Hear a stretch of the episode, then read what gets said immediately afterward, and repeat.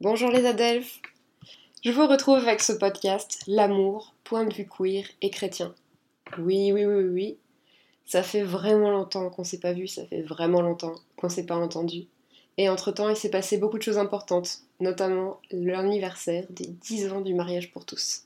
On pense euh, à celles et ceux grâce à qui nous avons obtenu ce droit, merci beaucoup à elles et à eux.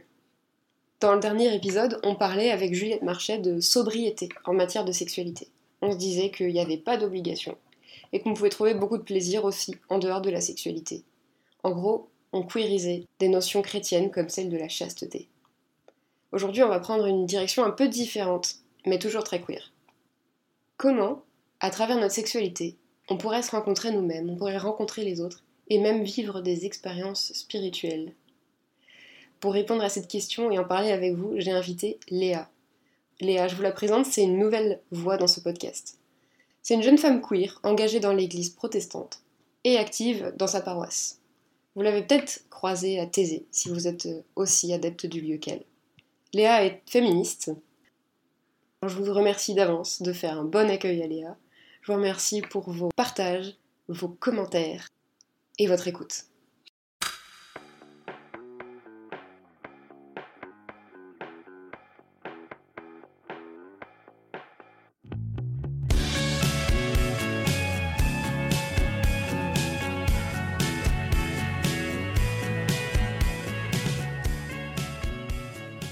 Bonjour Léa. Bonjour Clémence. Quand euh, je te dis euh, amour, sexualité, LGBT, qu'est-ce que ça t'évoque? C'est des thèmes qui sont euh, importants pour moi, notamment parce que l'entrée pour moi dans la vie sexuelle a été d'abord par une orientation plus LGBT, puisque mes premiers rapports intimes ont été avec, avec une femme. Donc c'est vrai que même aujourd'hui dans ma vie d'adulte, qui a bien sûr évolué euh, aussi sur le, sur le terme de la sexualité et de, et de mon orientation, de mes désirs, euh, c'est des thèmes qui sont vraiment euh, vitaux et qui, qui, font partie de, ma vie au quotidien. Mhm. Et c'est vrai que ça nous fait rentrer directement dans notre sujet parce que, du coup, si je comprends bien, ta première expérience avec une femme n'impliquait donc pas euh, a priori une pénétration pénis-vagin euh, classique euh, comme ce qu'on voit d'habitude comme ah c'est ça la sexualité. C'est exactement ça. C'était une relation qui est, on était encore très jeune, hein, on était au collège, donc c'est pas quelque chose qui nous semblait être déjà comme un besoin. C'était pas une nécessité d'avoir une pénétration. On s'est même pas posé la question en fait. Je mm. pense que c'est en prenant du recul plus tard que je me suis dit, en fait c'était elle la mhm. première fois. Mhm. Ce qui montre bien, euh, je pense que si on commence euh, à se demander qu'est-ce qu'une sexualité, on arrive assez rapidement à ce constat que finalement, la non-sexualité, la virginité, comme on dit dans le christianisme, euh, c'est une illusion hétérosexuelle qui n'existe pas tellement. puisque voilà, tout ce discours autour du corps, de la sexualité, qui nous donne l'impression que finalement, bah, c'est bon, le tabou est levé, il n'y a plus trop de, bah, plus trop de barrières, euh, voilà, euh, bah, en fait ne prennent pas du tout en compte les sexualités queer, puisque euh, elles ne mettent pas en scène des, les, actes qui sont habituellement considérés comme étant de la sexualité. Pour toi, qu'est-ce que ce serait une sexualité du coup? Pour moi, une sexualité, c'est une intimité charnelle, mmh partagée, avec quelqu'un en qui on a confiance, avec qui on a envie de partager cette, euh, cette intimité. Euh, et bien sûr que, à mon sens en tout cas, euh, qu'il y a un contact physique au niveau des zones érogènes, qu'il y a un partage, une connexion mentale aussi, mhm. et qu'on soit en conscience du moment. D'accord. Donc par exemple, voilà, faire un câlin par exemple, ce ne sera pas dans la sexualité ça dépend dans quelle intention on fait ce câlin, bien sûr. Euh, on a câlin et câlin. Un câlin à, ma soeur ou à un ami, ça va pas être la mm. même chose que un câlin intentionnel pour donner aussi euh, du corps, de la sensualité. Euh, mm. je pense que c'est vraiment aussi l'émotion et l'état d'esprit dans lequel on va faire ce câlin qui peut du coup rentrer ou non dans le, dans le cercle de la, sexualité, comme dormir avec quelqu'un par exemple. Mhm. Si je dors avec, avec une amie parce qu'on est parti faire un camping, je ne le considère pas de la même façon que de partager mes draps et mes bras avec quelqu'un. Oh, c'est très bien dit. Alors j'aime beaucoup cette nuance que tu fais là parce que j'ai l'impression que aussi en plus de la notion de pénétration, pénis, vagin, etc., il y a aussi le critère de l'orgasme habituellement qu'on utilise pour, euh, pour définir une, sexualité. Alors que là, ce que tu dis, c'est beaucoup plus dans le lâcher prise. À partir du moment où il y a une intention, une sensualité, euh, un plaisir, qu'il y ait un orgasme ou pas, euh, c'est ça qui, importe. C'est vrai qu'on a beaucoup mis l'orgasme comme point d'orgue, mhm. presque comme l'objectif à atteindre. Et je pense que ça met beaucoup de poids et de charge mentale sur, euh, sur, euh, avec soi-même et avec euh, là où les partenaires qu'on peut avoir. pour moi, le, la sexualité, une sexualité réussie, c'est là où on se sent bien, on trouve sa place et on a un moment qui est vécu safe et heureux. Mhm. Et que, que ce soit avec soi-même ou avec d'autres, l'orgasme n'est pas l'aboutissement du plaisir. Ça mhm. peut en être un. il y a vraiment une, une, petite corrélation avec la foi de, ce côté-là, puisque euh, cette, euh, ce principe de lâcher prise, de faire, de faire vraiment corps avec le moment présent, de ressentir, mhm. d'être concentré aussi sur ses émotions, je pense que ça fait partie euh, d'une des manières, en tout cas, mhm. dont moi je, je, ressens ma foi. donc la sexualité, c'est presque un, un parallèle sur, le, sur la partie mentale de, de cette connexion à l'autre et euh, d'une connexion qu'on peut avoir avec, euh, avec Dieu. E. Effectivement, il y a quelque chose de, très touchant, de très profond dans la sexualité. Et je, je, vais appuyer tes mots avec ceux de l'OMS, l'Organisation mondiale de la santé, qui donc s'est fendu d'une petite, euh, voire d'une très grande même définition de la sexualité, qui serait donc un aspect central de la personne humaine tout au long de la vie, qui comprend le sexe biologique, l'identité et le rôle sexuel, l'orientation sexuelle, l'érotisme, le plaisir, l'intimité et la reproduction. La sexualité est vécue sous forme de pensée, de fantasmes, de désirs, de croyances, d'attitudes, de valeurs, de comportements, de pratiques, la sexualité est influencée par des facteurs biologiques, psychologiques, sociaux, économiques, politiques, culturels, éthiques, juridiques, historiques, religieux et spirituels. Donc même l'OMS reconnaît qu'il y a un attrait quand même spirituel à avoir une sexualité. Oui, effectivement. Alors, c'est vrai que si on creuse un peu et qu'on essaye d'aller de, plus dans la précision, quand on se demande ce que c'est une sexualité, on va arriver à la question qu'est-ce qui n'est pas une hétérosexualité? Comme on l'a dit avant, pour l'instant, ce qui est considéré comme une sexualité, c'est vraiment juste des actes très euh, normalisés chez les, couples hétérosexuels, mais pas vraiment ailleurs, quoi. C'est vrai que euh, même avec la définition de, l'OMS, on voit qu'il y a beaucoup d'enjeux aussi autour de ça, qu'il y a une grande part euh, d'environnement qui joue, d'éducation personnellement, ayant grandi dans notre société euh, actuelle, c'est vrai que j'ai toujours ressenti la sexualité comme un projet hétéro. Mhm.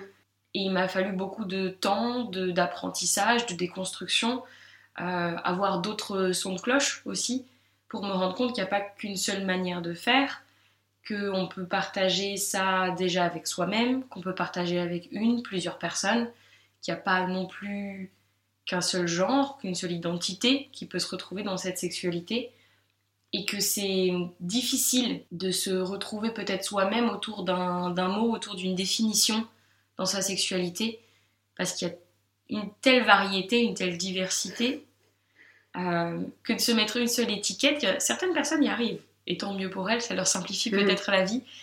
Euh, mais je crois qu'en tant qu'humain, on a besoin d'appartenir à un groupe et Aujourd'hui, on a de plus en plus de mots pour définir les identités, les, attirances euh, et la sexualité, bien sûr. Et je pense que ça peut nous aider aussi à voir, au-delà du prisme connu, mhm. euh, des, manières, euh, des manières de faire. Chercher des mots.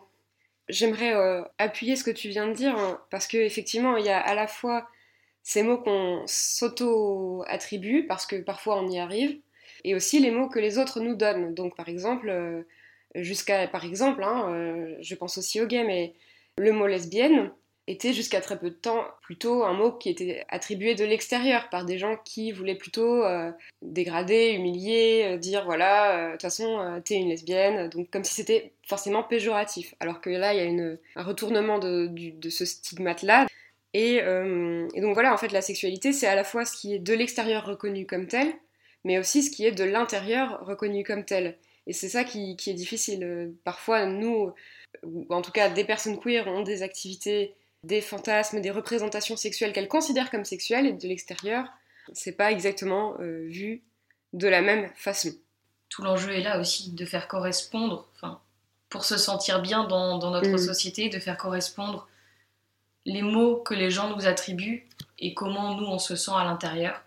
Essayer de soit d'éduquer autour de soi pour que le mot qui nous, nous fait mm. vibrer à l'intérieur puisse être compris et entendu par les gens autour de nous. Et de notre côté aussi, développer notre vocabulaire pour comprendre les mots qui sont autour de nous et qu'on pourrait nous attribuer. Je pensais notamment effectivement au mot lesbienne.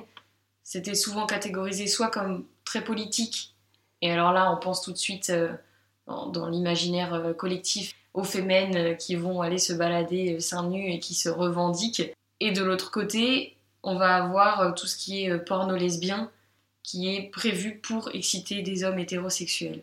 Je pense que c'est euh, il y a beaucoup d'histoires, d'historiques attachées aux mots. C'est difficile de reprendre la barre et de se les réapproprier parce que parfois sur les mots, si c'est celui qu'on sent être juste à l'intérieur, il y a aussi tout un, tout un passif qui vient avec. Ce qui montre bien aussi que cette question de, mots qui, doivent résonner entre l'intérieur et l'extérieur ne, ne, concerne pas que les personnes trans, et que tout ça n'est pas qu'une question de pronoms.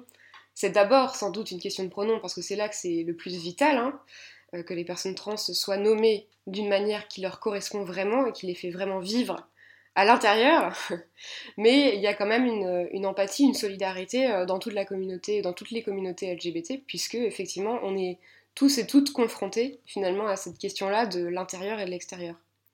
Mais ce que je retiens, c'est que finalement, il n'est pas nécessaire que euh, notre société, nos entourages reconnaissent nos sexualités comme des sexualités pour qu'elles en soient. Il y a pas mal de choses, en fait, que nous, en tant que personnes queer, on a totalement le droit de considérer comme sexuelles, quoi qu'en disent les autres. Vraiment, là-dessus, il n'y a aucun souci. Il y en avait d'ailleurs quelques-unes qui te parlaient toi, Léa. Beaucoup de gens ne considèrent pas ce qu'ils appellent les préliminaires comme du vrai sexe. Personnellement, à partir du moment où j'entretiens cette intimité charnelle avec quelqu'un, peu importe la pratique, qu'elle soit orale, digitale, vaginale, anale, peu importe, à partir du moment où dans mon esprit à moi, je fais du sexe, ça reste du sexe et je ne vais pas catégoriser, hiérarchiser les pratiques. Et certaines personnes n'aiment ou n'aiment pas certaines choses, forcément certaines pratiques, mais elles existent. Mm. Elles existent de toute façon. C'est pas parce que euh, tel, ou un tel euh, les pratique ou non qu'elles n'existent plus. C'est juste invisibilisé dans leur quotidien. Peut-être qu'aussi euh, une autre pratique queer qui ne serait pas forcément considérée comme de la sexualité, mais qu'on peut choisir de considérer comme de la sexualité, ce serait toutes nos discussions.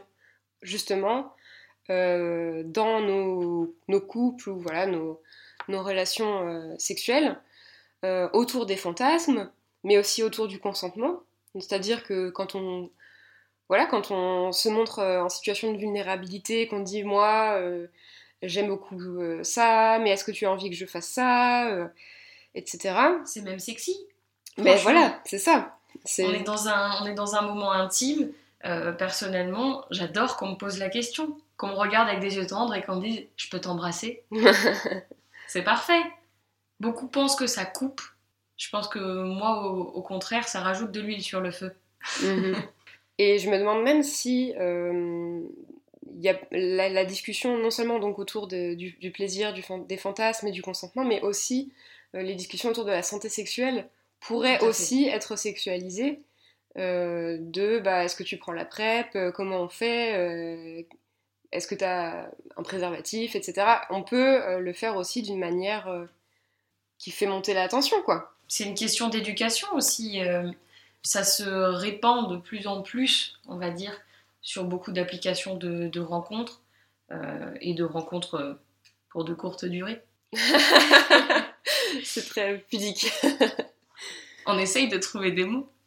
Euh, ça se répand de plus en plus, en tout cas. Enfin, j'ai de plus en plus de personnes autour de moi, en tout cas, qui sont fières et qui ne se cachent pas de dire, bah voilà, j'ai mes prises de sang à jour.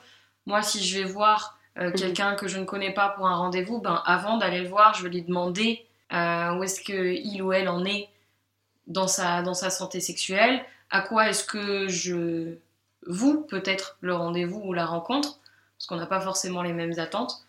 Et euh, comme tu le disais, le, la discussion est vitale, la communication autour des fantasmes et du consentement, c'est ce que tu mhm. disais tout à l'heure.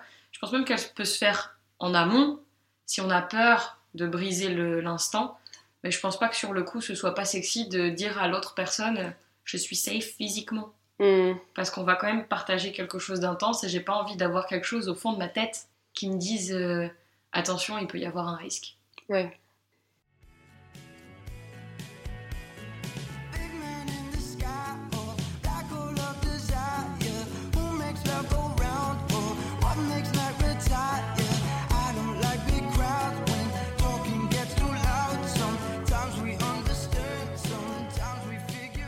Nous arrivons sur une deuxième partie, peut-être qui est plus euh, le cœur de ce podcast, qui sera le rapport entre les sexualités queer et le christianisme.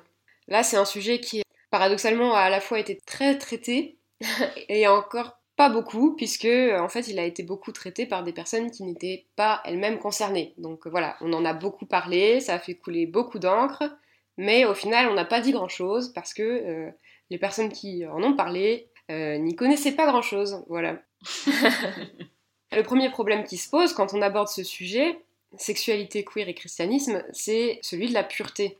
Dans le christianisme, euh, on a l'impression que la sexualité, c'est forcément quelque chose de culpabilisant ou de triste. Bon là, je vais faire une définition très très basique de la pureté. On dit en général que la pureté, c'est euh, la capacité à laisser passer la lumière de Dieu ou l'amour de Dieu à travers soi. Donc en gros, nos actes, nos attitudes, nos représentations laissent passer cette euh, beauté, cette euh, lumière de Dieu. Voilà, c'est une définition très très vague comme vous pouvez l'entendre. Et donc dans ce cas-là, la sexualité apparaît comme quelque chose de beaucoup trop humain, de trop charnel. Euh, on va même pouvoir l'opposer à l'esprit qui lui serait très très supérieur au corps et donc trop humaine, opposé donc à Dieu qui lui serait beaucoup mieux que euh, tout ce qui est humain. Alors, euh, Dieu mieux que l'humain, sûrement. Après, est-ce que la sexualité entache la lumière de Dieu qui passe à travers nous? Je crois pas, mais dans beaucoup euh, d'éducation, là aussi, d'environnement dans lesquels certains de nos, de nos frères et de nos sœurs ont grandi, c'est très culpabilisant d'avoir une sexualité quand on est croyant, une sexualité qui ne vise pas à la reproduction, comme mhm. tu l'as dit tout à l'heure, parce que euh, il y a toute cette question de pureté pour le mariage, de, ne se vouer qu'à un seul homme. Et c'est vrai que dans, dans une paroisse que j'ai fréquentée il y, a, quelques années, il y avait des, jeunes filles d'une vingtaine d'années à peu près qui s'auto-flagellaient l'esprit réellement d'avoir des pensées sexualisées, d'avoir des envies, d'avoir des attirances, alors qu'on vit dans un monde qui est hyper sexualisé partout. Donc c'était assez difficile à voir euh, la pression qu'elle se mettait sur les épaules. Après, il y a sûrement aussi des attendus familiaux et des attendus euh, communautaires, mais elle se mettait une réelle pression sur les épaules, ne serait-ce que d'avoir des pensées romantiques, sexuelles, euh, fantasmagoriques. et je pense que on a beaucoup cette vision de la sexualité euh, dans le christianisme qui est presque triste, qui est terne. Il y a beaucoup de d'interdits. Il y a beaucoup de on n'a pas le droit de. Sauf que comme on l'a dit tout à l'heure, la sexualité fait partie de l'humain. Beaucoup du coup cherchent une, une dérogation et vont essayer des pratiques qui sont pas forcément safe, puisqu'ils mm. vivent dans un environnement qui ne leur a pas appris non plus euh, qu'est-ce qui pouvait être safe et pas safe. On parlait tout à l'heure de santé sexuelle. Je vais prendre l'exemple des États-Unis où, ça se, où ça se voit beaucoup.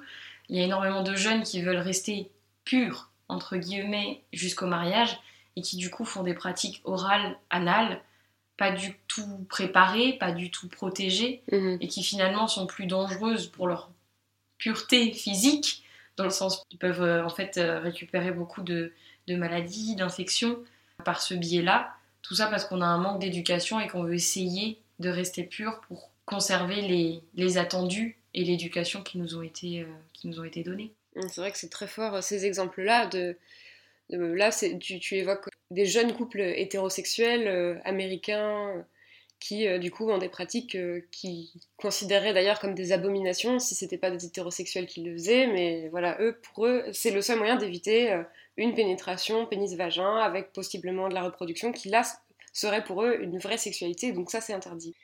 Ce qu'on peut dire aussi, euh, c'est qu'effectivement, déjà, il y a cette culpabilité, cette tristesse de ne pas pouvoir rester dans cet état supposé de pureté, mais il y a aussi tout le deuil qui, doit être fait une fois que, en fait, euh, on craque. Mais alors, je mets beaucoup de guillemets parce que finalement, euh, on craque par rapport à une injonction qu'on s'était donnée à soi-même. Hein. Je, pense que, par exemple, le corps et même l'âme, si on veut, ne sont pas du tout abîmés du fait qu'on entre effectivement dans la sexualité. Mais comme les croyances vont plutôt contre, eh ben, on a l'impression que c'est très grave et qu'on a beaucoup à y perdre.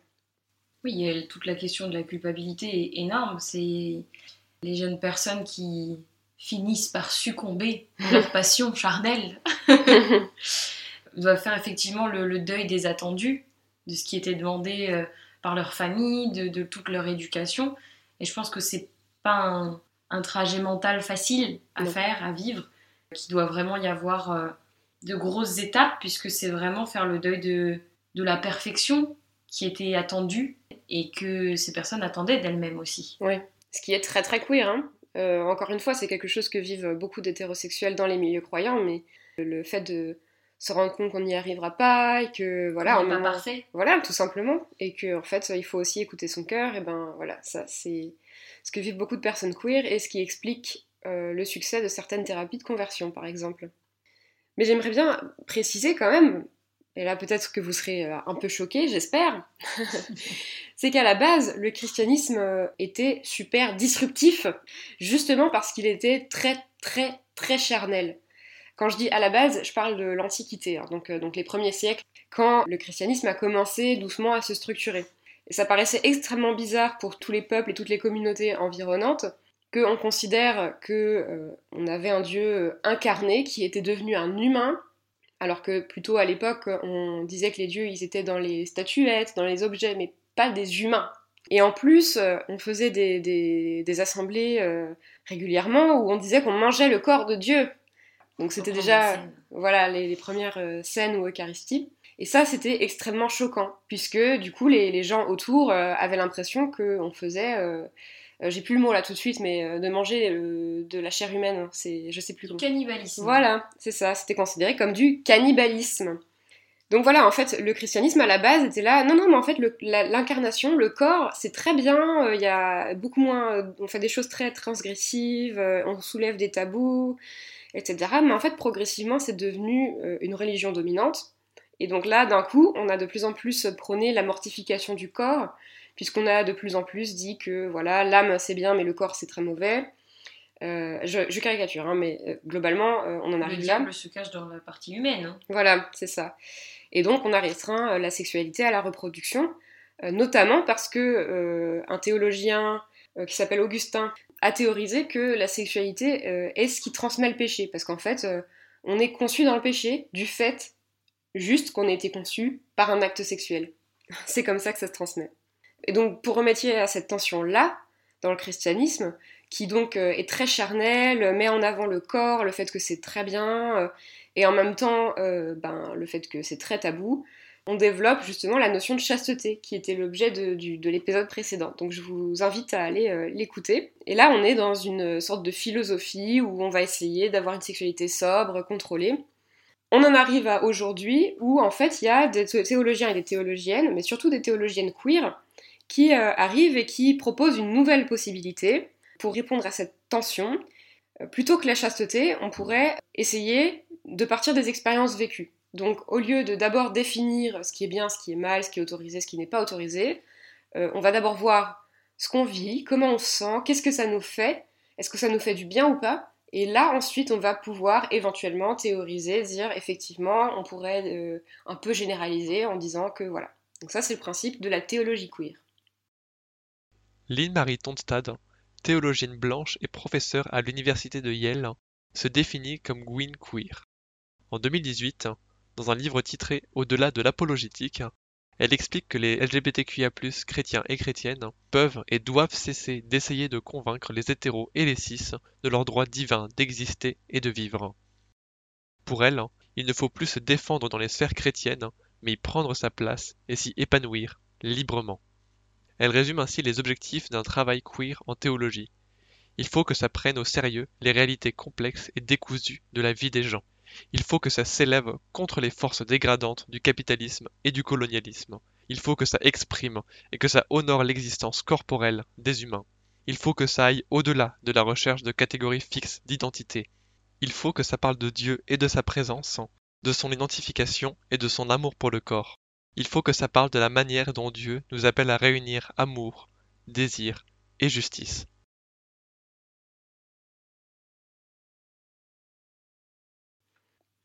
Dans la théologie queer, à partir d'un point de vue queer, LGBTQ, on essaie de développer une approche de la sexualité qui soit consciente des enjeux de domination, notamment des enjeux de domination de genre, mais aussi de race, avec des guillemets, et de richesse. Et donc on pourra lire par exemple Marcela Altos-Ride, qui est une théologienne argentine, qui est bisexuelle, et qui base toute sa théologie sur l'expérience des femmes pauvres et des personnes queer de son pays. Et là, vraiment, c'est renversant, c'est extrêmement enrichissant. Elle a écrit euh, voilà, des choses révolutionnaires sur la sexualité. Je vous donne juste les titres, parce que rien que le titre va vous donner euh, un peu la mesure de à quel point c'est révolutionnaire. Euh, un des plus connus s'appelle Indecent Theology, donc théologie indécente, et The Queer God, le dieu queer. Tous ces livres impliquent une très grande sensualité, et donc par exemple, dans, ces livres-là, elle parle des odeurs du sexe, et elle va théologiser à partir de ça. J'aimerais revenir maintenant sur ce que tu disais tout à l'heure, Léa, du fait qu'il y avait quelque chose de très religieux euh, dans la sexualité. Puisque en fait, un présupposé de la théologie queer, c'est que tout se vit dans le corps, y compris la foi, et qu'on pense à travers nos corps, mais non seulement ça, on croit à travers nos corps. Et donc, euh, quelqu'un comme Marcella Altos-Ride expliquait que toute théologie est forcément sexuelle. Puisqu'elle est incarnée, puisqu'elle est charnelle. Mhm. Bah, je pense que beaucoup pourront se retrouver dans, cet exemple-là. Par exemple, quand on a un petit moment où on se sent moins bien dans sa foi, où on est peut-être moins concentré sur ça, parce qu'il faut aussi avouer que des fois, euh, on se prend pas le temps, euh, on n'a pas, pas la tête à ça et on n'a pas mis Dieu en premier dans notre vie. Ça arrive. Quand on est dans ces moments-là, c'est toujours assez difficile de revenir dans une spiritualité euh, forte là pareil, c'est à nous aussi de faire un deuil sur, euh, sur nos attendus et de prendre le temps dont on a besoin. Et quand on arrive à retrouver une spiritualité, qu'on arrive à ressentir la flamme vibrer en soi, il y a complètement cette sensation physique, une sensation physique forte, euh, de, la, de la flamme qui brûle toujours à l'intérieur, de presque d'avoir des, euh, des, frissons, de, ressentir une vraie forme de chaleur, des picotements dans les doigts parce que le corps réagit à la fois, parce que euh, nous, nous, sommes incarnés, nous sommes humains, et ces émotions-là font partie de la spiritualité et nous animent. Et de vivre physiquement cette foi, cette rencontre de Dieu, c'est excitant. On peut mhm. dire que physiquement, c'est excitant de rencontrer Dieu. c'est vraiment euh, très beau et effectivement très parlant. Et ça a été mis en image, ça a été mis en, en récit. Euh, euh, notamment au Moyen Âge par beaucoup de personnes. Donc euh, effectivement, l'expérience dont tu parles, c'est une expérience d'aujourd'hui, mais il y a aussi tout ce, tout ce témoignage des, personnes du passé, et donc notamment au Moyen Âge où euh, on ne pouvait pas vraiment faire de théologie queer de manière ouverte. Déjà les femmes n'avaient pas le droit de lire la Bible elles-mêmes toutes seules, ça compliquait la chose pour la théologie. Mais donc du coup elles s'exprimaient et elles se faisaient entendre par la mystique, donc par un rapport spécial à Dieu que personne ne pouvait contester. Et donc, des hommes comme des femmes ont raconté qu'ils ont vécu un mariage avec Jésus, par exemple. Ça, ça dit quelque chose quand même du réalisme de cette expérience physique du désir et de l'union.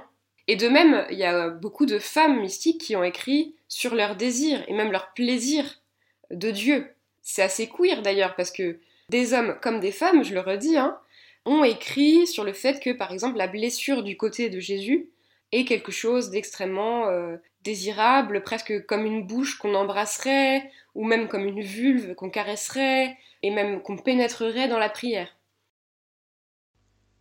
Les évangiles racontent qu'alors que Jésus a été condamné à mort et exécuté, et pour s'assurer qu'il est bien mort, un soldat transperce ses côtes d'un coup de lance. De leur côté, les témoins racontent qu'ils ont vu de l'eau et du sang couler. Au XIIe siècle, dans une lettre à sa sœur, le moine cistercien anglais Elred de Rivaux raconte à sa manière ce même récit. Cette fois-ci, il l'hybride avec l'imaginaire érotique du Cantique des Cantiques. Ce poème évoque par exemple l'étourdissement causé par l'ivresse et le désir, à grand renfort de métaphores comme celle du vin, du lait et du miel. Avec Elred de Rivaux, le sang et l'eau fuyant du corps transpercé de Jésus deviennent du lait et du miel, que les chrétiens et chrétiennes sont appelés à boire. Il écrit Alors un des soldats lui ouvrit le côté avec une lance, et il en sortit du sang et de l'eau. Hâte-toi, ne t'attarde pas, mange le miel encore dans ses rayons, bois ton vin avec ton lait. Le sang est changé en vin pour te réjouir, l'eau en lait pour te nourrir. Des ruisseaux ont coulé du rocher pour toi, des plaies ont été faites à ses membres, des trous à la paroi de son corps, dans lesquels, comme une colombe, tu peux te cacher en les embrassant l'une après l'autre. Tes lèvres, tachées de son sang, deviendront comme un ruban écarlate, et ta parole sera douce. Tout ça, c'est des expériences euh, finalement assez anciennes. J'espère que peut-être vous avez fait une découverte euh, intéressante avec ce texte et le fait que oui, effectivement, il y avait euh, une sorte de vénération de la vulve de Jésus par le passé. encore aujourd'hui, en fait, on a finalement une culture sensuelle très forte dans le christianisme, une culture sensuelle que moi je dirais relativement négative, dans le sens où en fait on va beaucoup utiliser les sensations pour la souffrance en fait. On va, on va pas essayer de viser le plaisir, on va essayer de viser la souffrance. Notamment en faisant beaucoup de représentations, non seulement de Jésus euh, sanguinolent, euh, qui souffre beaucoup.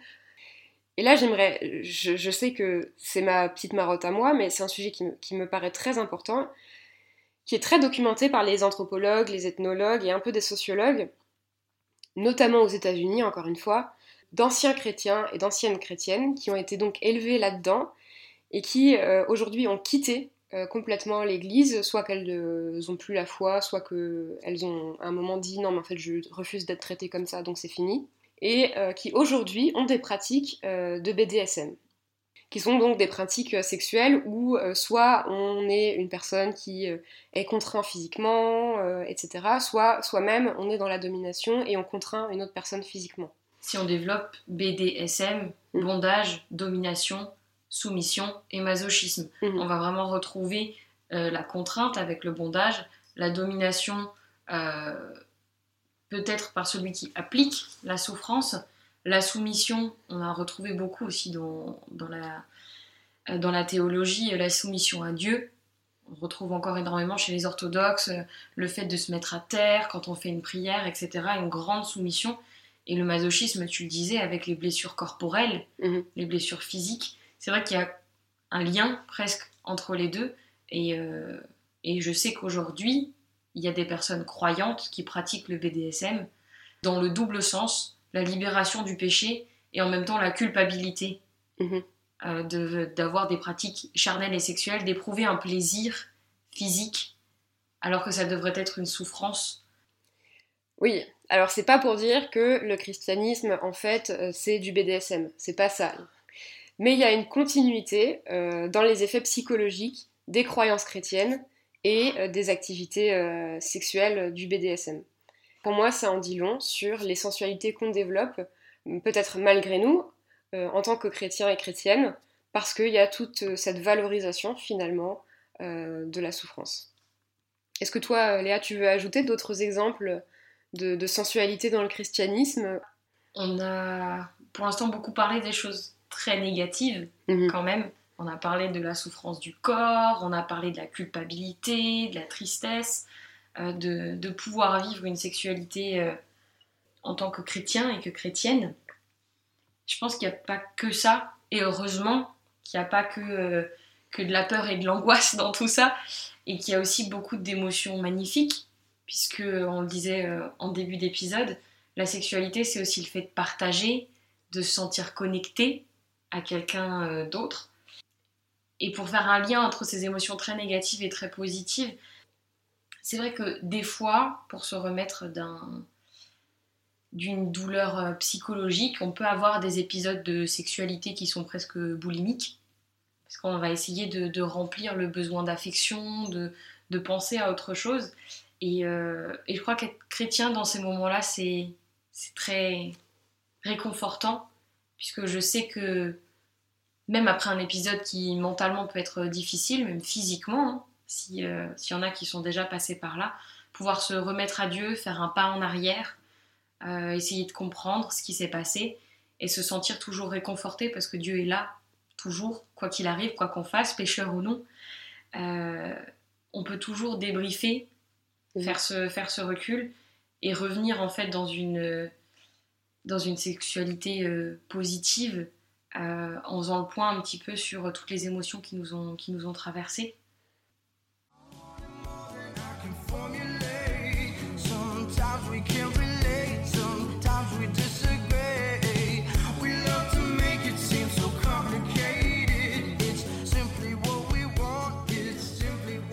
Eh bien, allons-y.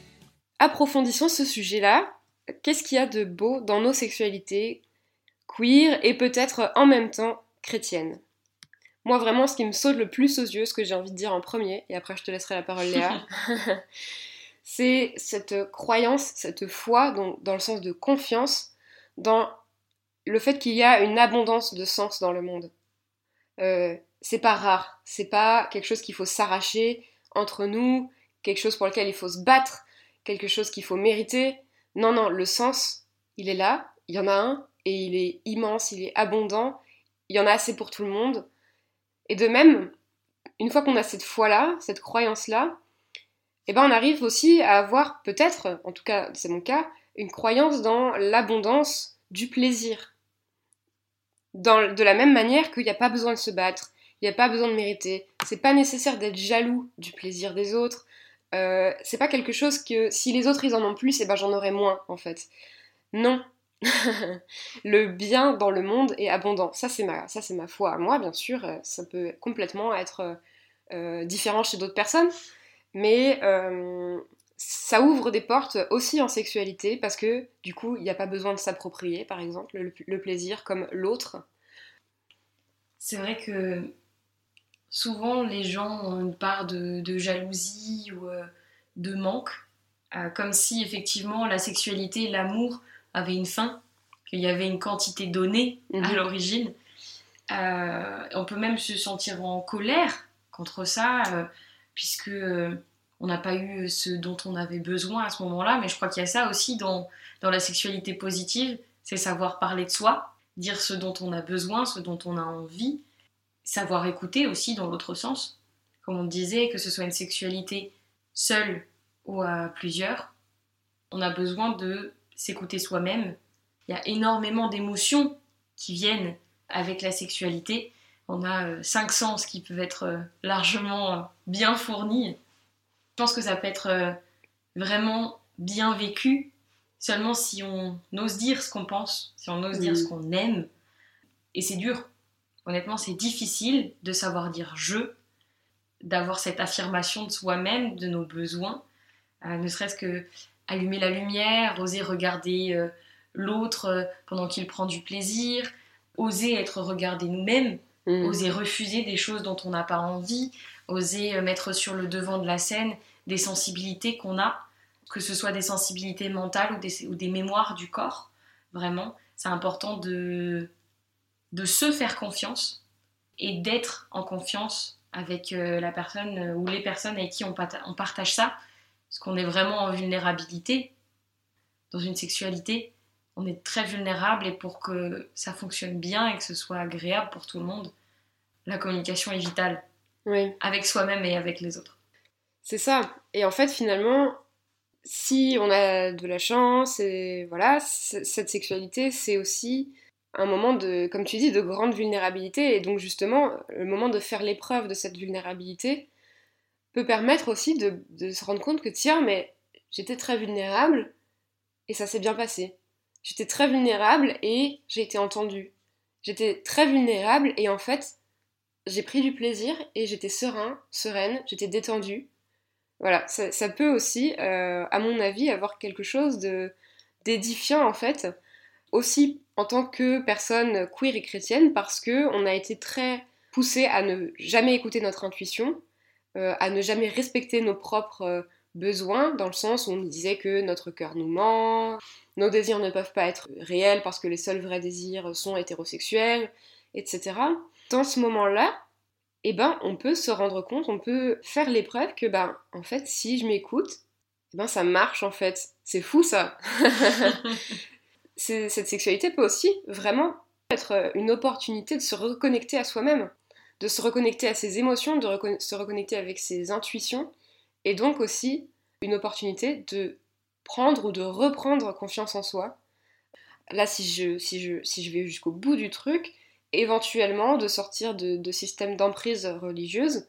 Là, je, vais très loin, hein, c'est pas, pas le cas pour tout le monde, mais je pense que vraiment c'est quelque chose qui mérite d'être dit pour des personnes queer et chrétiennes qui euh, auraient grandi euh, ou évolué dans des, environnements où on leur aurait vraiment appris à ne jamais se faire confiance et à faire confiance que aux leaders religieux. Eh ben non, en fait. Vous avez une intuition, vous pouvez l'écouter. Tu disais, en effet, il y a quelque chose de très primaire et de très presque simple, mhm. si j'ose dire. On n'est pas obligé de faire des trucs compliqués. Euh, dans la sexualité, il y, a il y, a aussi cette notion de sensualité mhm. qui est très simple, très primale presque. On a les odeurs, on a les phéromones, on a le toucher. On se, dans notre vulnérabilité, finalement, on s'en remet à nos cinq sens, aux choses les plus euh, basiques de notre, euh, de notre incarnation, de nos corps nos sensations, nos intuitions euh, et, nos perceptions en fait. Et je crois que dans la sensualité, on a aussi ce que tu disais, la confiance en soi, ça en fait partie. C'est sensuel, quelqu'un qui a confiance en lui ou en elle et qui va la porter et qui, apporte d'ailleurs ça euh, à la relation sur le, sur le moment donné. Il n'y a rien de plus sexy que quelqu'un qui se respecte et qui, a, et qui ose dire ce dont il ou elle a besoin. Oui, effectivement. C'est vrai que j'y aurais pas pensé. Et puis il y a toute cette beauté évidemment de la rencontre, juste ce truc qui peut se, qui pourrait jamais se passer à un autre moment. Euh, ce serait jamais les mêmes personnes. La beauté de la surprise, de rencontrer quelqu'un. On peut, on peut que rencontrer quelqu'un si on ne la connaît pas, cette personne d'en face. Et dans la découverte d'une sexualité à deux, tout ce principe de rencontre, de surprise, d'aller euh, à la découverte de l'autre, ça demande beaucoup euh, ça demande beaucoup d'écoute. On peut avoir peur, on peut se sentir perdu euh, à l'idée d'aller découvrir quelqu'un d'autre. Il y a un compte sur Instagram que je suis qui s'appelle Iceberg et qui dit en soi on est perdu seulement lorsque l'on cherche où aller. Et je crois que ça s'applique en amour, en foi et en sexualité, puisqu'il faut savoir aussi euh, accueillir la surprise, savoir retourner dans des choses simples, pas besoin de chercher un objectif et si on n'a pas besoin de, chercher où on va, on peut juste apprécier le moment présent et on n'est pas perdu si on partage. Euh. Alors on en a fait euh, peut-être pas le tour, mais on en a déjà pas mal des émotions positives dans nos sexualités queer et chrétiennes. Je vous laisse chez vous y réfléchir et puis voir ce que vous en pensez. Nous, on a aussi envie de vous parler des bénédictions de la sexualité. Bénédiction, j'ai mis quelques guillemets quand même, parce qu'une bénédiction, en fait, c'est donc dire du bien, dire qu'il y aura une abondance euh, de, joie et de, bonheur, etc., dans la vie de quelqu'un. Et donc, euh, avec Léa, on s'est dit qu'on pourrait parler peut-être de béné-sensation. Qu'est-ce que ce serait?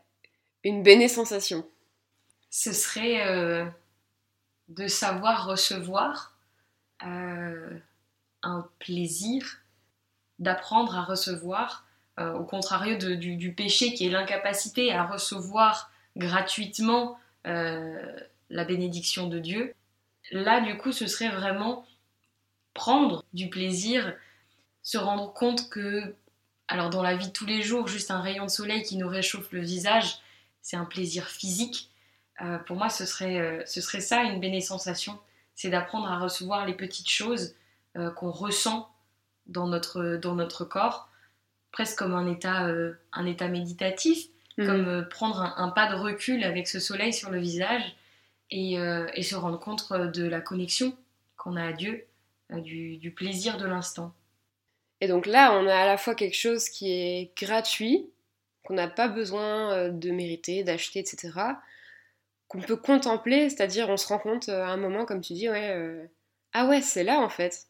Et en plus, ça provoque chez nous une reconnaissance qui provoque un certain lâcher-prise, de dire, euh, waouh, bah ce plaisir il est là et, et c'est tout, je le reçois quoi. Il n'y a pas de, il faut que je fasse plus, il faut que je mérite plus parce que je l'ai reçu, donc maintenant il faut que, il faut que je rende ce que j'ai reçu, voilà. La simplicité de l'instant présent au final. Et dans l'amour, la sexualité, la foi, on cherche toujours à à creuser, à aller plus loin, à découvrir de nouvelles choses.